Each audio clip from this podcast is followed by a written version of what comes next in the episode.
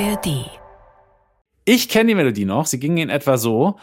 Morgen kommt der Weihnachtsmann, kommt mit seinen Gaben an. Nein. Nein, natürlich nicht. Ähm, warte mal, das ist, glaube ich, zu alt.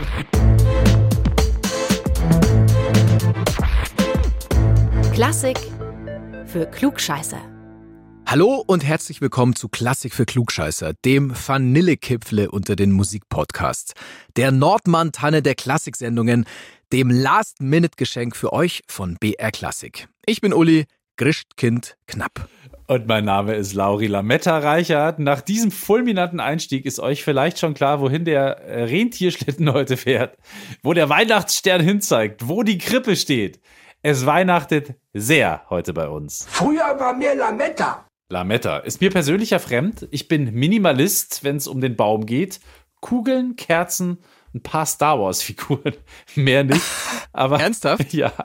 Ich weiß Chewbacca? Nicht, ich weiß auch nicht. Hängt der dann statt dem Weihnachtsmann dran? Nee, aber äh, also ein Star Trooper hängt auf jeden Fall dran. Ach, und dann noch der Baby Yoda hängt auch noch dran oh. bei mir irgendwie am Baum. Ich habe diese Figuren irgendwann von Freunden und eine von meiner Schwester irgendwie geschenkt gekriegt und hin und wieder bekomme ich noch mal eine und die hängen dann natürlich im Baum. Aber ansonsten der reine Purismus Geil. oder wie man sagt, die reine Puristik. Sehr schön. Egal. Also äh, für manche ist ja Lametta der Inbegriff der Festlichkeit. Ich persönlich halte es nur für einen weiteren Anreiz für meine Kinder, den Baum umzureißen. In jedem Falle sprechen wir heute dem Anlass angemessen über Weihnachten. Eine kleine, luftige, fluffige Folge über musikalische Weihnachtstraditionen aller Art und auch in unterschiedlichen Teilen der Welt. Ihr habt uns nämlich auch fleißig aus diversen Ländern geschrieben, was da bei euch so geht an Weihnachten. Danke dafür und mehr dazu nachher. Außerdem mit dabei die beiden erfolgreichsten Weihnachtspop-Songs, das längste Weihnachtslied der Welt und ein Weihnachtslied, das aus einem erotischen französischen Lied entstanden ist. Na denn? Have yourself a very sexy Christmas. Uh, behave.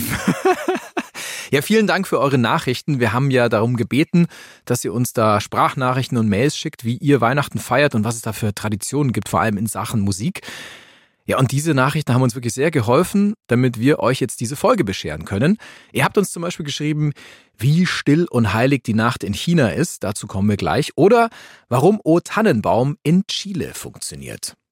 Lauri, du hast ja gerade schon Loriot wiederbelebt und mehr Lametta gespielt. Wie war denn bei euch daheim Weihnachten und bei dir speziell? Also in meiner Kindheit war es ziemlich stressig, ehrlich gesagt. Ich habe früher das betrieben, was meine Mutter immer Bethlehem Rally genannt hat. Also als, äh, als flötender, äh, klarinettierender und hin und wieder orgelnder Jüngling habe ich quasi auf jedem Engelamt, auf jeder Mette, jedem Adventsgottesdienst Musik gemacht. Das war sau anstrengend. Äh, und als einer der wenigen Bassflötisten in der Region war ich natürlich auch relativ gefragt selber schuld, Augen auf bei der Flötenwahl, mhm. sage ich da nur. Und momentan äh, spiele ich gerade wieder viel Weihnachtslieder auf dem Klavier, weil meine älteste Tochter mit drei Jahren das Singen für sich entdeckt hat. Und da halt natürlich einfach die Klassiker, also Klingglöckchen und O Tannenbaum. Äh, kurzer, äh, kurzer Funfact: meine, meine Tochter denkt nach wie vor, dass ein Tannenbaum nicht Tannenbaum heißt, sondern O Tannenbaum guck mal, Papa, ein O-Tannenbaum. Wirklich ohne Scheiß, sagt sie, wenn wir im Wald spazieren gehen. Guck mal, so viele O-Tannenbäume. Und, und, jetzt an Weihnachten haben wir uns gedacht, komm, äh, laden wir einfach mal ein paar Menschen ein, also Freunde mit ihren Kindern zusammen und manche bringen Instrumente mit und dann spielen wir zusammen und dilettieren gemeinsam schöne klassische Weihnachtslieder. Und äh, ich freue mich darauf, das wird, glaube ich, ziemlich lustig. Persönlich muss ich auch zugeben, stehe ich sehr auf amerikanische Crooner-Weihnachtssongs. Also Frank Sinatra, Nat King Cole. Und ja, die singen dann halt, was, was die da so singen. Oh Holy Night, Little Drummer Boy oder was auch immer. Und das mag ich sehr gern. Oh Holy Night, the stars are brightly shine. Klingt schön. Klingt mhm. wirklich schön. Geprägt, muss ich sagen, bin ich natürlich auch stark von bayerischen Weihnachtsliedern aus meiner Kindheit, klar. Aus der Bethlehem-Rally-Phase sozusagen. Da wurde viel von dieser, äh, da wurde viel davon intoniert in diversen Kirchen. Ich äh, bin derer aber nicht überdrüssig geworden. Es liegt einfach daran, dass man es auch nur einmal im Jahr dann irgendwie über einen gewissen Zeitraum hören muss. wie war es bei dir? Wie habt ihr Weihnachten gefeiert? Ich erinnere mich an ein Klavier. Das war involviert. Ja, das kommt auf jeden Fall vor. In den letzten Jahren kam es nicht mehr vor. Es hat sich aber ansonsten an der Tradition wenig verändert. Also deswegen ist es ja eine Tradition. Also an Heiligabend läuft es immer so, dass immer dieselbe CD läuft. Die läuft dann schon zum Abendessen. Das singt unter anderem Freddie Quinn. Sankt Niklas war ein Seemann. Ich erinnere Und wenn mich. dieses Lied, ja, wenn dieses Lied läuft, dann ist für mich Weihnachten. Sankt Niklas war ein Seemann, er liebte Wind und Meer. Und alle Jahr zur Winterzeit fährt er Millionen Meilen weit vom Land. Das letzte Mal hast du das selbst gesungen. Ich erinnere mich, ich glaube vor zwei Jahren an leider. Sankt Niklas war ein Seemann, er liebte Sturm und Meer. Freddy- es ist- Freddy, es- bist es du's? packt mich immer wieder. Ja, ja, ich bin's, ich bin's, Freddy, hallo. Ähm, ich weiß nicht, warum mich das so packt, dieses Dramatische und Schöne. Und dann kommt noch so eine Stelle mit Ave Maria und dann sagt er noch, dann weiß ich, dass ich Weihnachten bin zu Hause. Das kriegt mich immer wieder. Ich kann's dir nicht erklären, warum. Ich finde das geil. Musst du nicht. Alles gut. Ist, man muss es nicht erklären, gell? Nein. Es ist halt, manchmal hat es so eine Magie. Und dann ist auf der CD noch eine schöne Version von Leise rieselt der Schnee drauf. Finde ich auch jedes Mal wieder toll. Ich glaube, es ist Peter Alexander. Ich muss es noch rausfinden. Was auf jeden Fall zur Tradition auch dazu zählt bei uns, ist, dass ich früher immer Klavier gespielt habe. Also ich habe so mit sechs, sieben angefangen und dann musste ich relativ bald auch an Weihnachten was vorspielen, was ja auch okay ist. Das Klavier steht bei uns im zweiten Stock, also ganz oben im Gästezimmer.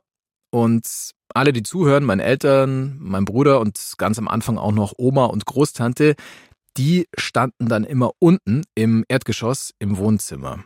Das Klavier ist übrigens eine Leihgabe von Tante Marlene seit mehr als 30 Jahren. Ich glaube, damit gehört es laut BGB uns Ersitzung oder so. Ich glaube, Besitz durch Ersitzen. Vielen Dank, Marlene. Danke. Es bleibt jetzt erstmal da stehen, auch wenn es gerade keiner benutzt. Mein Lieblingssmasher am Klavier war immer Kommet, ihr Hirten. Da habe ich mich dann irgendwann in so einen Rausch gespielt und den Anfang immer noch schneller und schneller gespielt, im Sinne von, die Hirten sollen gefälligst hurtig kommen, weil im Stall von Bethlehem, da geht sowas von ab. A Star is born, Jesus Christ ist da. Ja, und dann auch noch ganz toll, O du Fröhliche und O Tannenbaum. Auch im Rausch. Auch im Rausch. Wenn ich dann schon im Flow war, dann ging's gut. Und Stille Nacht habe ich natürlich auch gespielt am Klavier. Und ich erinnere mich, das war sehr schön, das haben wir, glaube ich, einmal gemacht, am Baum ohne Klavier gesungen. Stille Nacht a cappella. Meine Mama wollte das so, das war ein spezieller Wunsch von ihr. Ich glaube, wir sollten das wieder machen.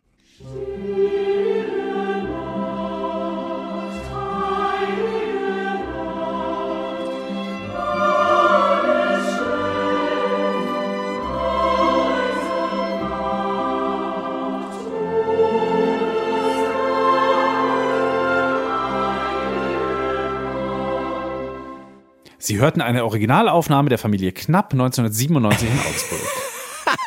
Genau. Und das Rundfunkorchester des Bayerischen Rundfunks und der kleine BR-Chor haben auch noch mitgemacht. Haben wir alle in unser Wohnzimmer reingestopft. Es war noch voller, als wenn die Heiligen Drei Könige da sind und alles mit Weihrauch zulöten. Bis du drei Tage lang nichts mehr siehst. Ja, so ähnlich war das. Also Stille Nacht ist natürlich der Smash-Hit unter den Weihnachtsliedern. Gilt weltweit als das bekannteste traditionelle Weihnachtslied. Ja, und wer hat's erfunden, Lauri? Ja, ja, also ich weiß es. Die Österreicher haben es es. erfunden, natürlich. Ja, eigentlich müsste müsst man ja sagen die Schweizer, aber in dem Fall wirklich die die Österreicher. Österreicher. Und um genauer zu sein, viele wissen's, ähm, aber die Geschichte ist einfach schön. Ein Lehrer und ein Pfarrer haben's erfunden. Ich erzähle kurz diese Geschichte. Es ist einfach eine Wohlfühlgeschichte. Ich hoffe, ich langweile niemanden, aber ich, ich, ich erzähle es einfach immer wieder gern. Also, der Beat von Stille Nacht, Heilige Nacht, der stammt von Franz Xaver Gruber und die Lyrics von Pfarrer Josef Mohr. Und es gibt eine Uraufführung von dem Ganzen, kann man ganz genau sagen, nämlich am Heiligen Abend 1818 in Oberndorf bei Salzburg, also vor mehr als 200 Jahren. Da gibt's einen schönen Klugscheißer-Fun-Fact dazu, beziehungsweise es ist halt einfach der Clou an der Geschichte, dass die Kirchenorgel in Oberndorf unmittelbar vor Heiligabend über die Salzach geht, also auf Deutsch, sie ist kaputt. Das ist natürlich durchaus ungünstig zu dieser Jahreszeit. Amazon Prime hat damals noch keine Orgeln geliefert. Mietorgeln waren auch noch nicht so schnell da und das Ding. Also was macht man? Man muss sich was einfallen lassen, um das Problem zu fixen. Und das hat der Pfarrer Josef Mohr auch geschafft. Weil er musste ja unbedingt für die Christmette Mucke ran schaffen. Ohne feierliche Musik Christmette, das kannst du vergessen. Das kannst du dir nicht leisten als Pfarrer. Also, was macht er? Er hat eine Notlösung. Der Pfarrer bittet den Lehrer Gruber, eine Melodie zu schreiben zum Gedicht Stille Nacht, Heilige Nacht. Und dieses Gedicht, diesen Text, den hat eben der Pfarrer zwei Jahre davor geschrieben. manchmal sind halt die schnellen Dinger einfach auch die besten. Ja, weil das ging halt total fix. Also das innerhalb fast, ich weiß nicht, kürzester Zeit hat der Typ den, äh, die, die Musik geschrieben und den Text gab schon, man hat es zusammengefügt. Und so ist Stille Nacht, Heilige Nacht entstanden. Ich äh, will an dieser Stelle übrigens ganz kurz Abbitte leisten. Ich habe in unserer letzten Folge nämlich behauptet, das ist mir danach dann siebenteils aufgefallen, als ich sie angehört habe, dass äh, der Mondsee, an dem äh, Gustav, oder der Attersee besser gesagt, an dem Gustav Mahler gerne in der Einsiedelei komponiert hat, im Salzburger Land ist. Das stimmt überhaupt gar nicht. Ist zwar nicht weit weg von Salzburg, aber das gehört schon zu Oberösterreich, das Salzkammergut. Also insofern, äh, das nur kurz zur Richtigstellung. Ähm, ich wohne ja gar nicht äh, auch so weit weg von da. Oberndorf, von dem du gerade gesprochen hast, also der Ort der Uraufführung von Stille Nacht, Heilige Nacht, ist ein richtiger Pilgerort geworden. Da gibt's sogar ein, ein Stille Nacht Museum und es kommen wirklich Leute aus der ganzen Welt das ganze Jahr über dahin, um sich dieses Museum anzugucken. Und an Heiligabend treffen sie sich dann alle aus aller Herren Länder äh, zum Stille Nacht singen miteinander. Das ist, glaube ich, total schön. Da würde ich gerne mal hingehen. Und äh, das tun sie auch in allen möglichen Sprachen. Stille Nacht, Heilige Nacht ist ja in ganz, ganz viele Sprachen übersetzt worden. Und das Beste ist, per Livestream könnt ihr euch das überall anschauen und anhören. Also, falls ihr diese Folge rechtzeitig hört, liebe Hörerinnen und Hörer, den Stream gibt es an Heiligabend am 24.12. um 17 Uhr auf www, Achtung, stillenacht.info. Diese Domain gibt es wirklich. Und da kann man sich das anschauen. Ich glaube, das ist total toll. Dann weiß ich ja jetzt, was ich um die Zeit an Heiligabend mache. Stille Nacht kennen wirklich so dermaßen viele Menschen auf der Welt. Man singt es sogar in China. Hier ist mal eine Fassung auf Chinesisch.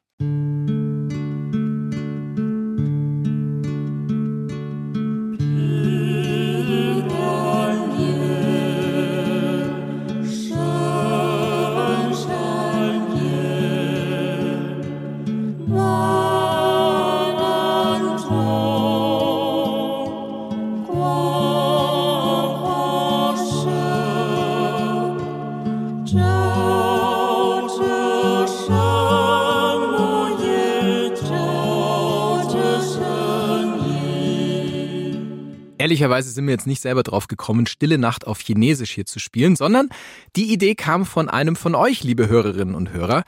In dem Fall vielen Dank an einen Hörer, der lieber anonym bleiben will, das respektieren wir natürlich.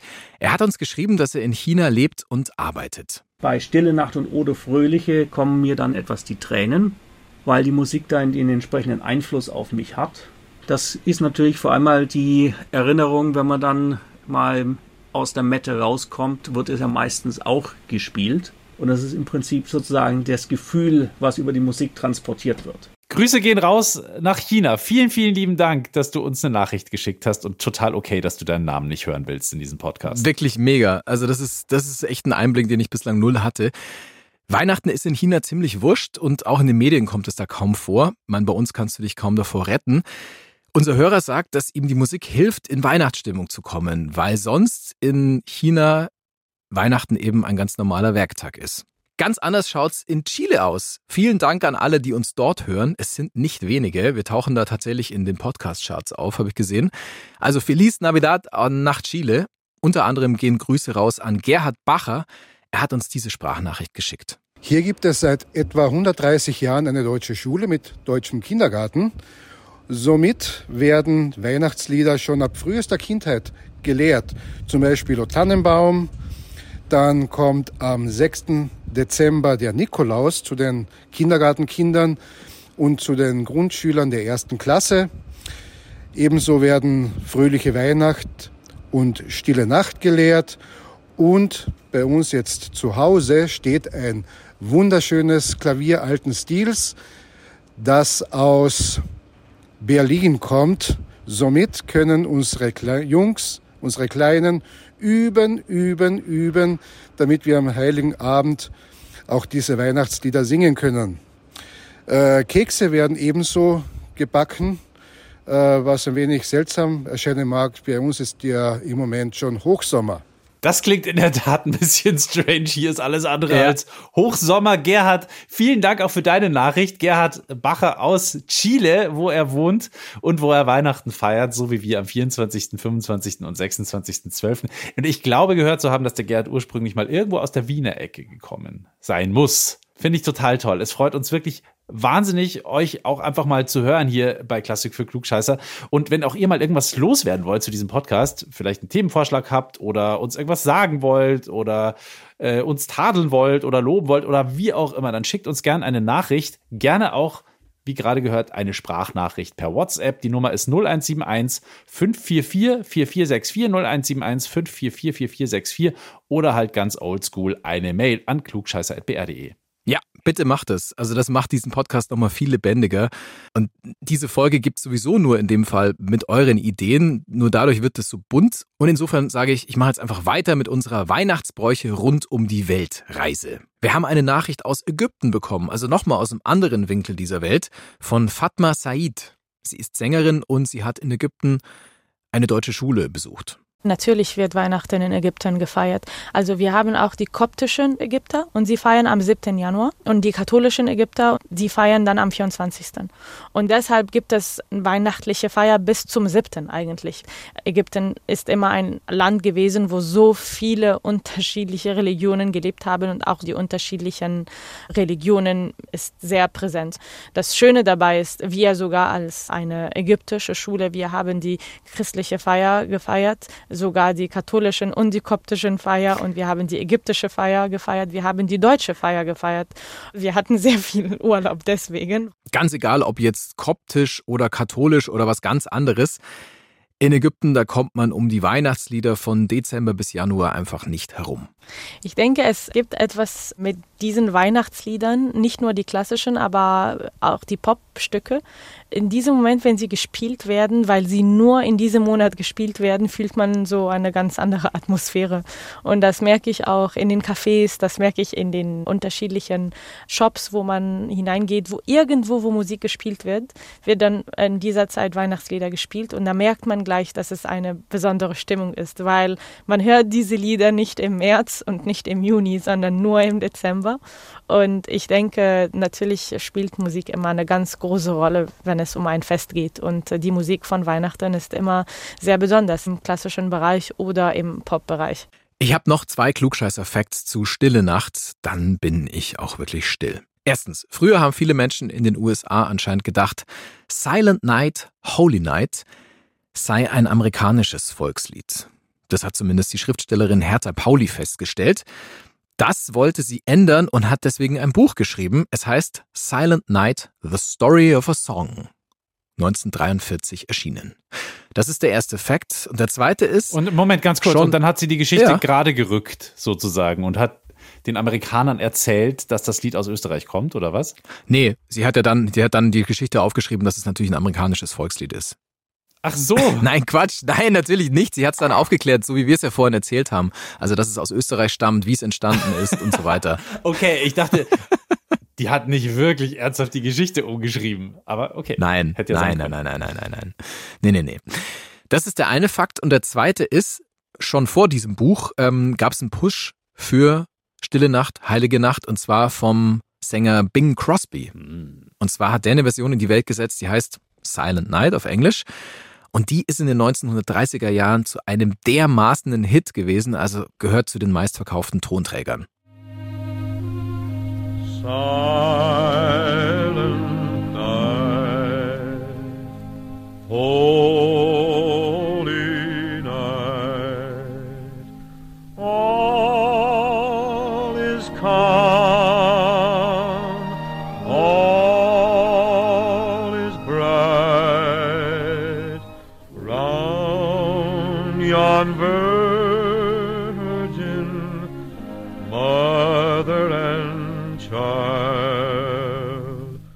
Bing Crosby, Silent Night. Ich muss aber ehrlich sagen, Uli, was Bing Crosby kann und was Franz Xaver Gruber kann, das kann George Michael schon lange.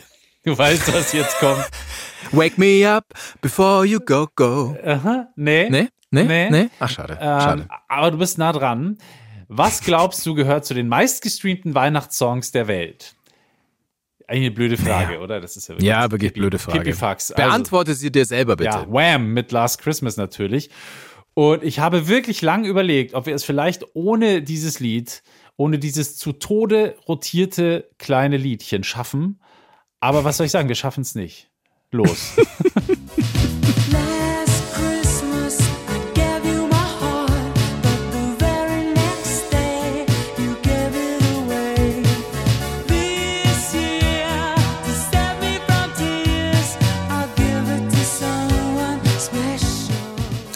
gibt mir trotzdem ein gutes Gefühl. Ich mag das. Ich wollte gerade sagen, gähn, äh, äh, aber irgendwas hat dieser Song, was es okay macht, ihn hin und wieder zu hören. Gerade fand ich es voll okay. Gestern im Supermarkt ist es mir wahnsinnig auf den Sack gegangen. ah, okay. Ich habe es dieses Jahr im Advent fast gar nicht gehört. Also wirklich, ich habe selber im Radio ein paar Mal gespielt in anderen Versionen, also Chili Gonzales Version, Mhm. also die A äh, nicht A cappella, die Version, ja doch, die Instrumentalversion. Ja. Also mit überwiegend Klavier, Ja. das hatten wir ja schon vor ein paar Jahren mal, inklusive ähm, Chili Gonzales im Interview dazu, wo er eben erzählt, was es eigentlich für ein gutes Stück Musik ist, wenn man nur mal die cheesy Drums und so Mhm. weiter weglässt und vor allem auch den Gesang von George Michael. Und dann habe ich eine andere Version entdeckt. Es gibt ja ständig Coverversionen, die ist letztes Jahr rausgekommen. Sie ist von Remy Wolf.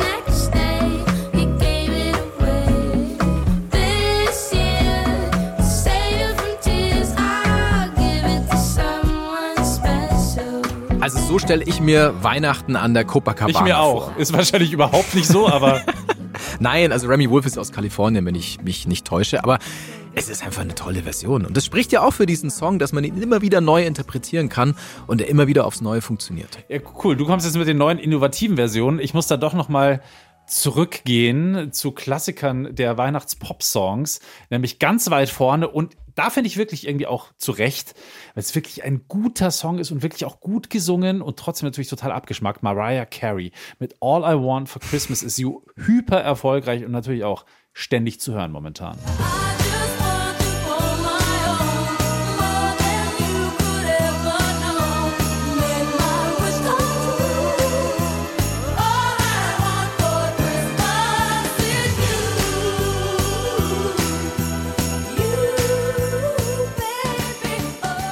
So, jetzt ist auch wirklich wieder gut. Diese Songs kennt wirklich jeder und das auf der ganzen Welt. Die laufen zwischen Kairo und äh, keine Ahnung, der Neumeier 3 Polarstationen jetzt auch wieder aktuell in Dauerschleife.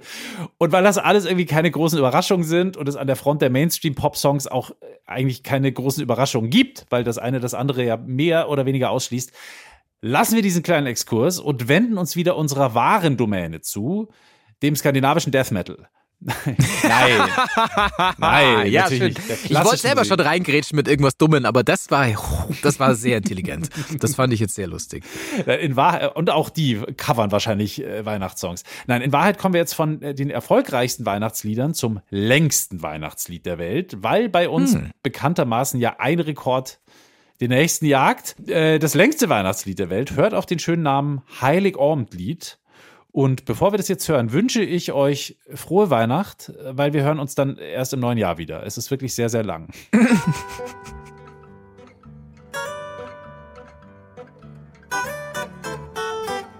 Heit ist der Heilche und ihr Leid kommt rein, mag gießen Blei.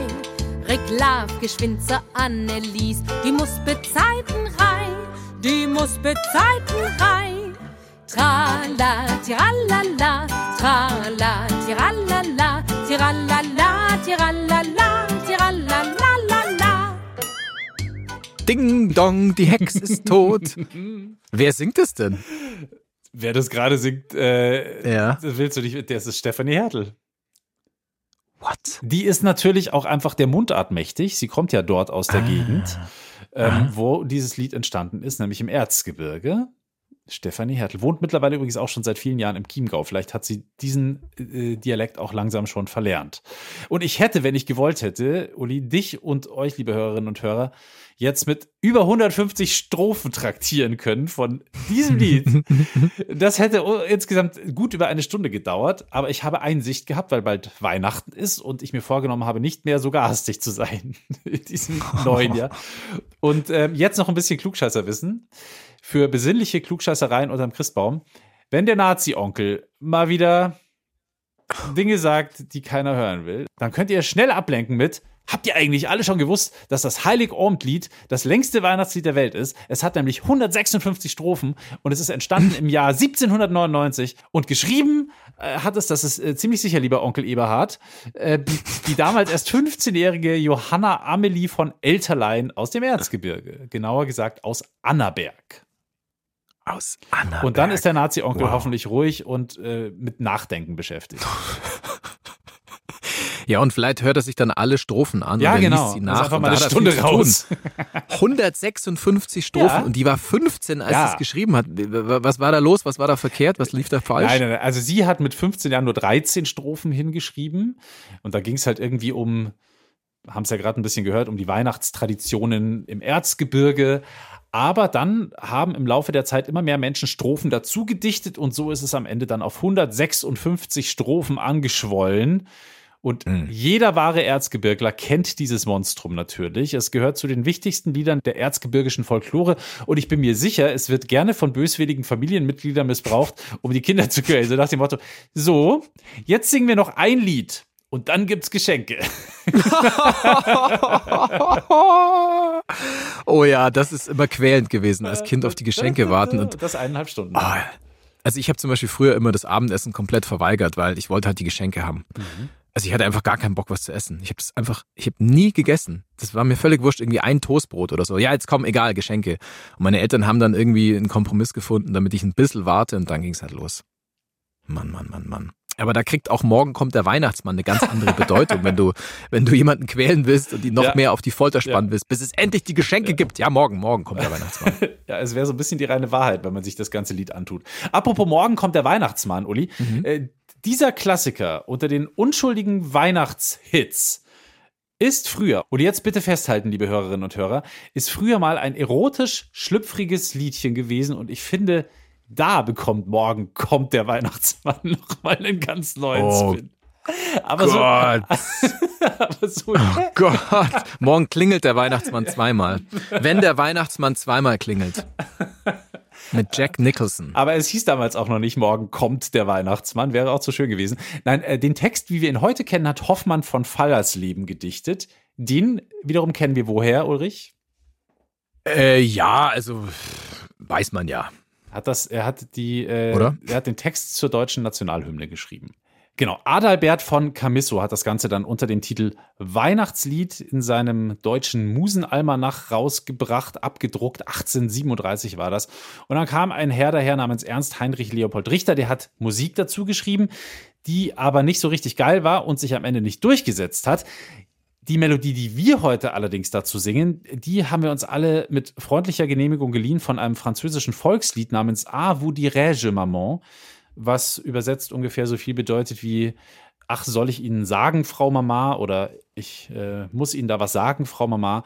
Äh, eine kleine, einfache, eingängige Melodie, die auch sonst oft für Kinderlieder verwendet wird. Das ABC-Lied zum Beispiel, A, B, C, D, E, F, G oder Twinkle, Twinkle, Little Star und so weiter und so fort. Und es wird in mega vielen Sprachen gesungen auf der ganzen Welt. Auf Spanisch zum Beispiel heißt Morgen kommt der Weihnachtsmann. Also nicht Morgen kommt der Weihnachtsmann, aber der Text, den man auf diese Melodie singt, Campanita del Lugar, Glöcklein des Ortes. Auf Griechisch wird dieses Lied äh, getextet mit den Worten Fengarakimu Lambro, mein Mond, also mein Möndchen eigentlich, Fengaraki, scheint. Äh, auf Türkisch heißt es Dahadün Anemisin. Gestern, als wir unsere Mutter äh, auf Wien, Vietnamesisch singt man es auch, dort äh, auf die Worte Kung Kwai Quan. Lass uns zusammenkommen, glaube ich, heißt es, wenn mein Vietnamesisch noch einigermaßen passt. Und ähm, ja, so wird das in ganz, ganz vielen Sprachen auf der ganzen Welt gesungen. Natürlich nicht immer als Weihnachtslied, aber diese Melodie ist bekannt. Also erstmal Respekt vor deinen Sprachkenntnissen, wie du hier einfach mal mit Griechisch, Türkisch und allem Ja. natürlich auch Vietnamesisch Griechisch ist. Griechisch die einzige. Sprache davon, die ich so ein bisschen beherrsche. Alles Ja, aber es ist, ist trotzdem aller Ehren wert, finde ich großartig. Wenn jemand den Lauri berichtigen will in der Aussprache, kann das natürlich tun. Sehr Schreibt uns gerne. einfach eine Mail oder in dem Fall wirklich eine Sprachnachricht. Ähm, das würde mich interessieren, ob das korrekt war, kleiner Klugscheißer. Äh, ich, kleiner Klugscheißer, habe irgendwie im Hinterkopf, dass doch auch Mozart da mal diese Melodie verwurschtelt hat. Ist korrekt, natürlich, oder? Schon. Natürlich, natürlich hat er das. Das kennt vermutlich jeder Klavierschüler. diese bekannten zwölf Variationen von Mozart in C-Dur über dieses Lied, A vous dirais-je maman. Denn auch der große Meister aus Salzburg hat sich diese äh, vermeintlich sehr kindliche Melodie zur Hühnerbrust genommen und ein sehr bekanntes Werk draus gemacht.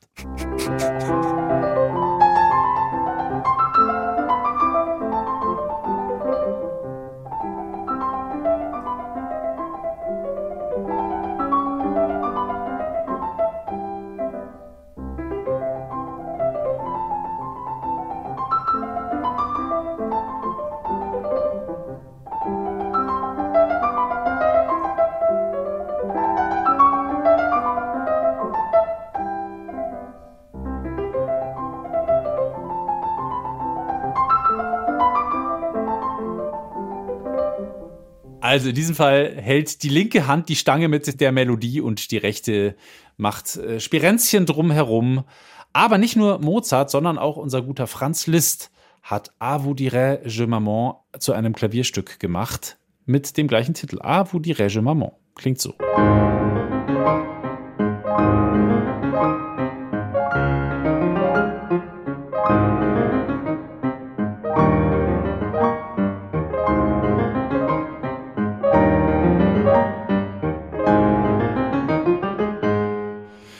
Wir hatten Mozart, wir hatten Liszt und die Liste der namhaften Klassiker, die Abu Direge Maman vertont haben oder sich sozusagen mit Variationen zu eigen gemacht haben, die lässt sich relativ lang fortführen. Johann Christoph Friedrich Bach hat diese Melodie benutzt, äh, Jean-Baptiste Cardon hat sie benutzt, Adolphe Blanc hat sie benutzt, Ernst von Donani hat sie benutzt und so weiter. Camille Saint-Saëns hat sie benutzt tatsächlich. Oh, Oder er, zit er zitiert sie ganz, ganz kurz in äh, seinem berühmten Karneval der Tiere in Satz 12 da, wo es um die Fossilien geht. Auch Hm. da taucht diese Melodie kurz auf und wie gesagt noch ganz, ganz viele andere. Wahnsinnig bekannt und mittlerweile, damals ja nicht, mittlerweile ein Weihnachtslied. Es ist immer schön, das zu erfahren, was quasi gesampelt wurde. Also heute würde man es so nennen, dass man sich bei einem alten Stück bedient und es in einem neuen wiederbringt in irgendeiner Form. Genau. Und das ist halt auch in der klassischen Musik schon passiert vor mehreren hundert Jahren zum Teil. Das ist echt großartig.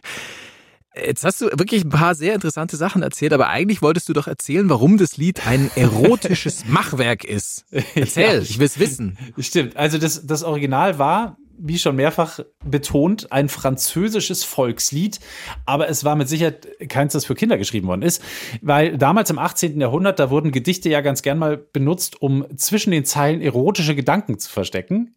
Man konnte das halt nicht so offen tun und dann hat man es eben versteckt und die, die es interessiert hat, die haben es dann schon verstanden. Und auch in diesem Text dreht es sich um männliche Sexfantasien.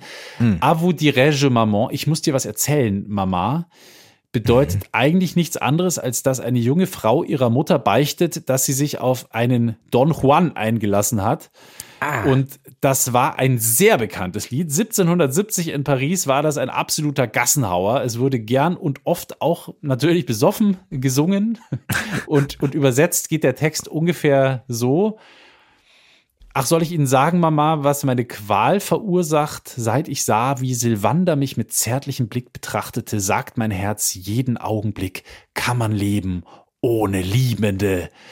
Und dann geht es immer so weiter. Dann äh, schmückt jemand einen Stab und der andere pflückt einen Strauß und wir wissen alle, für was das die Codes sind.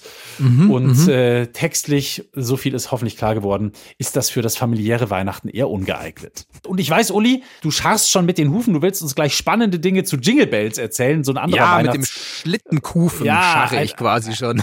ein anderer Weihnachtsgassenhauer. Lass mich bitte noch kurz folgende Warnung rausgeben an euch, liebe Hörerinnen und Hörer.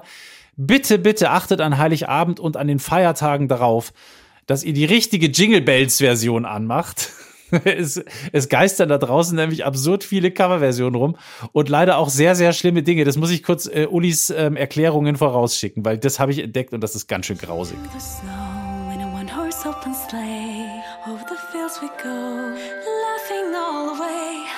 Some bobtails ring, making spirit bright. What fun it is to laugh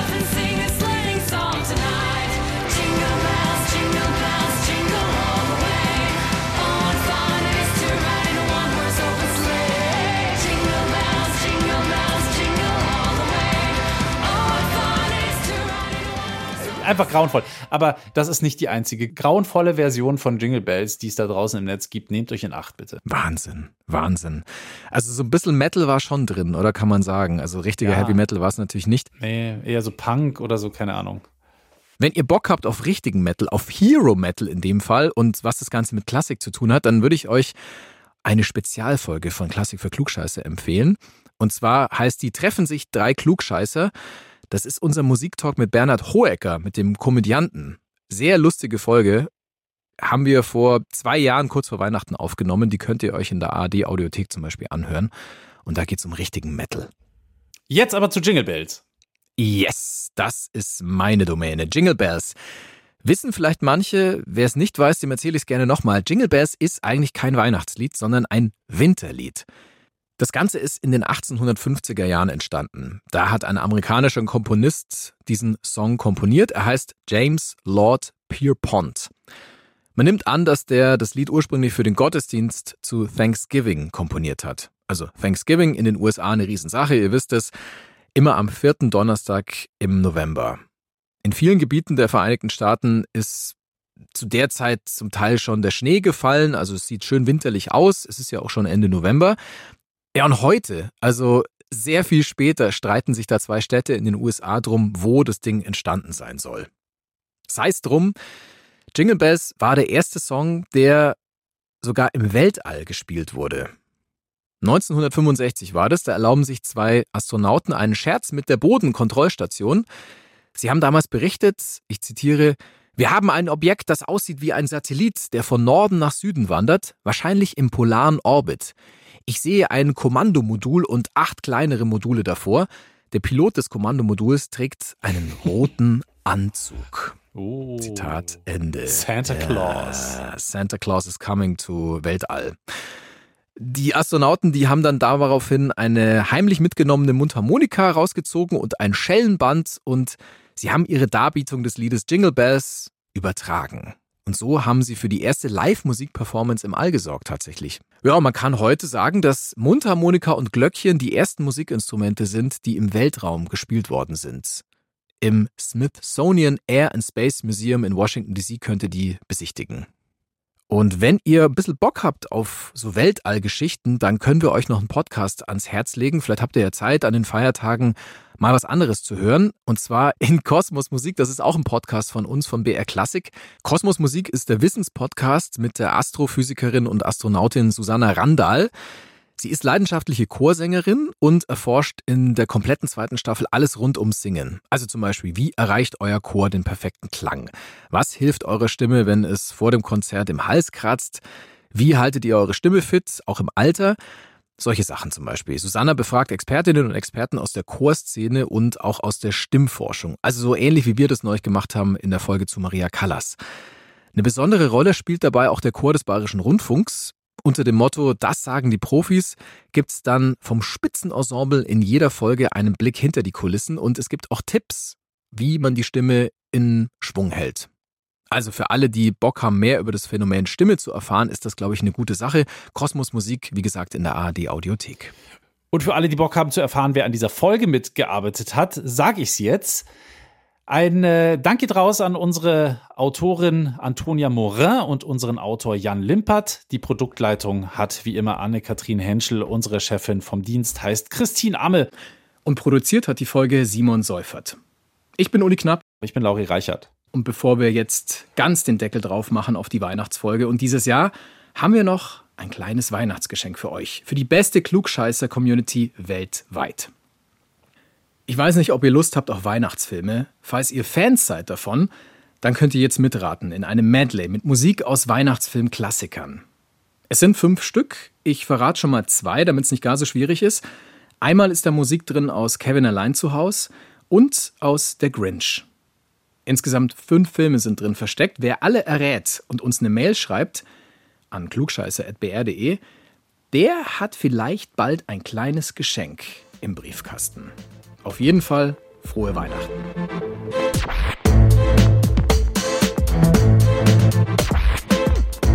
Klassik für Klugscheißer.